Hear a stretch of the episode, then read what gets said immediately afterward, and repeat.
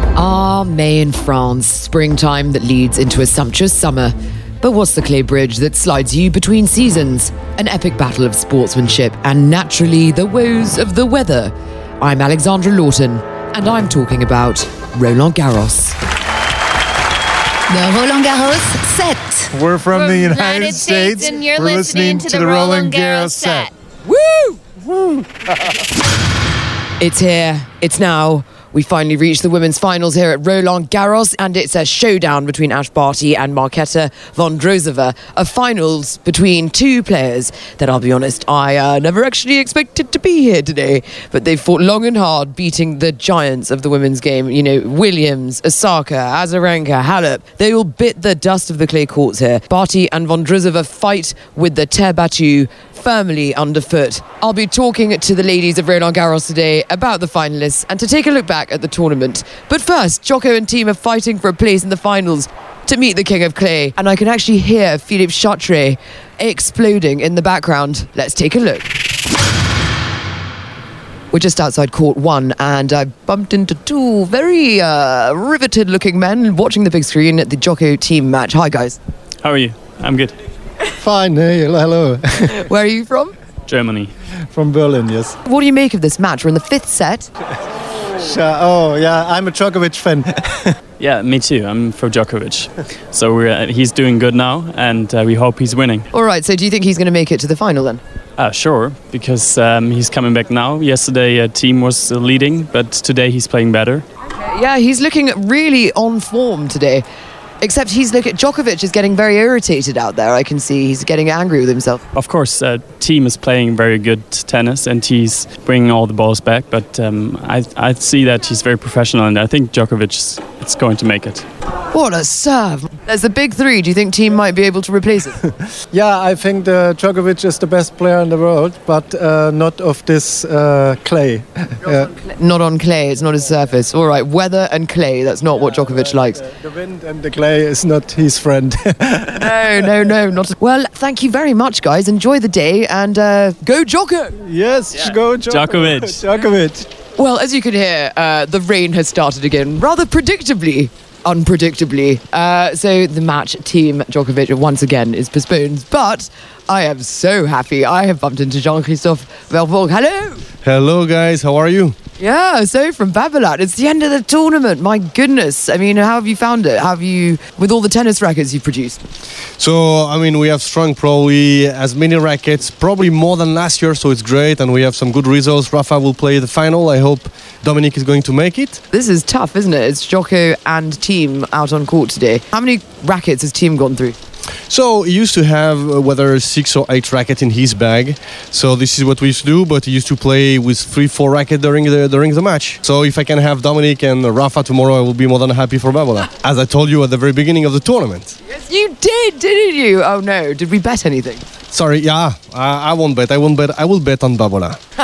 That's such a Babolat answer. What do you expect? Do you think we're going to get back into play soon? Uh, I think they should go back on stage soon because it was not expected, so probably it's something short. I hope so. Yeah, that's Roland Garros for you, isn't it? And finally, what's your favourite thing about Roland Garros this year? Uh, I'm very happy to new to see a new stadium. I know we have to wait one or maybe two more years to have something all set, but I think this is a, a great tournament. I hope the roof will be ready soon. That would make life so much easier. Jean Christophe, thank you.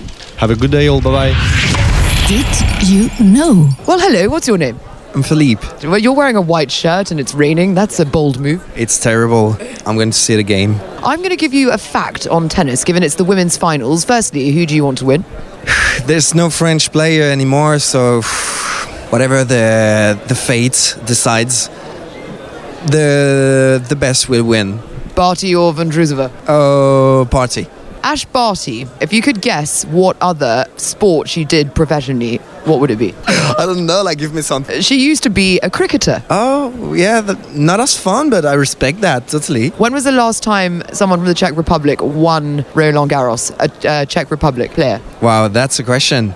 I have no idea. I have to to answer frankly. I'm sorry. Well, it was Lendl in 1987. So if Andruzova wins, she'll take the title. Oh, that's nice. So, i- is it your job? Like, you you, you give so so much knowledge to. I go around just just putting s- smiles on people's faces. Y- You're like an angel in a Roland Garros. So that- Thank you so much, Philippe. problem. Have a good luck finals day. Roland Garros. Okay, thank you. You too. Are you here to see the women's final? Depends on the weather. Le Roland Garros 7.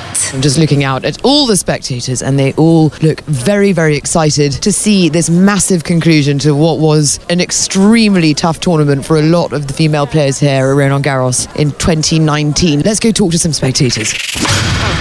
Hi, guys. You just said that you had a cold. Why do you have a cold? Oh, I had it before I got here, to be honest. Ah, so it wasn't. It's not about the wind or anything. And what didn't get contracted here in Paris? Um, it's the women's finals today. Are you watching?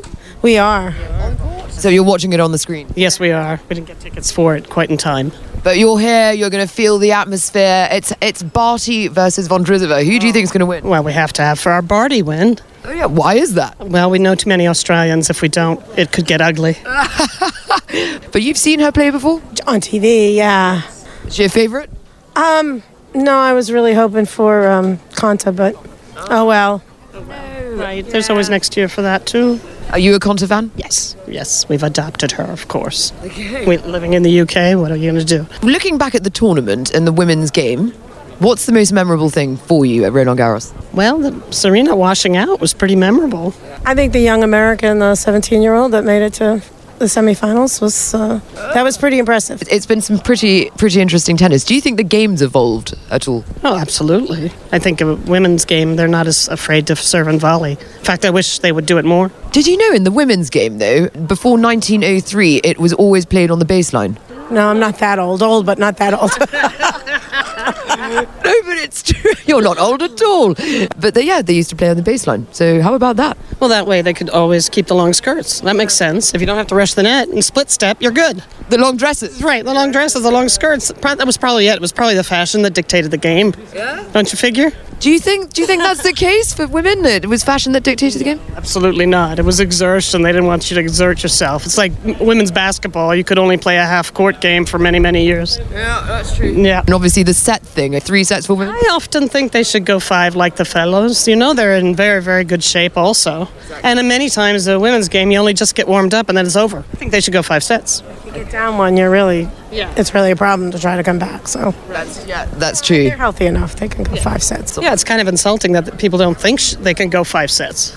I mean, come on. Could you go five sets? And not today. Maybe not this decade. No, surely not. So, in short, you're the Barty Party. Yes, ma'am. Yes, ma'am. There they are. Okay, well, thank you very, very much. enjoy enjoy your day.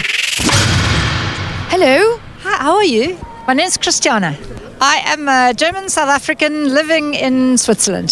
So, not Australian. No, not Australian, but a tennis player and a tennis playing fan. Ah, tennis player. You're looking extremely uh, elegant. What are you wearing? Can you just describe it? I'm wearing a far too thin, smart white jacket, um, and um, shoes, and my feet are colder than when I go skiing at the moment. Did you spruce up for the ladies' final today? Yes, actually, uh, when we first booked the tickets, I had uh, I had Osaka, I had Serena Williams, I had all sorts on my radar screen, but certainly not the two who are playing today. I know, it's amazing, isn't it? Two people, one that had a past and one that's burst on the scene, in a final that's just insane. I think it's fantastic because uh, I mean, for the men, I'm very glad that the oldies just made it back. Three out of the four oldies in the final so far, or in the semi-finals. Hopefully, team coming through. I'm a bit uh, biased here, but for the ladies, the Australian really, really, she held it all together. She has a very cool disposition right throughout. She keeps her routine, and she's just been working constantly throughout. I um, I would not have put my money on the Czech lady uh, uh, Vodrustova. I would not have put my money on that. So I'd like to see how she does in the finals. But that the younger ladies are coming through and they played outstandingly well. So we have more of a generation uh, jump with the ladies now that we have with the men. So I'm actually quite excited um, to see that. And there's the younger ones coming through, and they're so much more mature already. If you see that, I mean, the men is the same, but I think they're bigger. They're, they're still the seniors in the men's final. They just have the big routine, where I think there's a generation gap coming now with the ladies. So, you think there's a changing of the guard for the ladies? I think we will not have the same two in the finals all the time. But if you've seen the ladies, I'm from Germany. We have very good German ladies, but just nobody has managed to have that consistency uh, to maintain that. I mean, I I thought Osaka was already there and that she would have made it through. The men, like the team and the Zverevs now, I think they're now coming through more. With the ladies, I think we have a bigger breadth and depth. Um, I mean, obviously the Czech ones, but that will all change when we go to Lawn and Wimbledon and when we go onto the hard court. Well, it's funny actually because Clay, uh, they say that Barty's um, uh, strongest suit is her serve and her and her forehand. It's actually not, which is actually not necessarily a uh, clay court game, and uh, And she's a doubles, originally a doubles player. Exactly, but I think uh, she she can vary very well. I mean, she she has a varied game, and she will be the one that will also come through, if anything, in Wimbledon or then on the hard court. The the, the Czechs, the typical European players, a lot more s- clay players are coming through now. So and then we have a, and then we have a very exciting uh, uh, doubles as well. So we were we came for the ladies. We booked the tickets for the ladies, and I get the best of three worlds. So you're putting your money on Barty. I would put my money on Barty at the moment. Barty party. Absolutely. Le Roland Garros 7. I'm with uh, Fabrice Martin. Ma- Fabrice, you're a doubles player. Yeah, yeah. I'm playing the finals later. You excited? Yeah, yeah. Well, who are you playing? I'm playing with Jeremy. Jeremy Shardy. Playing two German guys. What What do you think your chances are, especially with the weather? Yeah, they- it's a, it'll be a great match. Uh, we know each other really well, so we're excited to see how it goes. But yeah, hopefully we'll get the win. Well, best of luck to you. You're looking at, You're looking strong out there. Good luck. So- So I'm just in the players' lounge again. What's your name? Victoria. Victoria. And what do you do here at Roland Garros? I'm working at the locker room the, in the Philippe Chatrier with the, the girls' locker room. So Aha. So Barty and Von Drizova. Who, who do you think's going to win? um, probably Barty, but Van de, Van Dusova also had a, a strong game, so she's also pretty young. So well, um, I would say Barty anyway. So Have you met them? uh, yes, both yes. Every day I saw them uh, here in the, the locker room. So Uh, what are they like?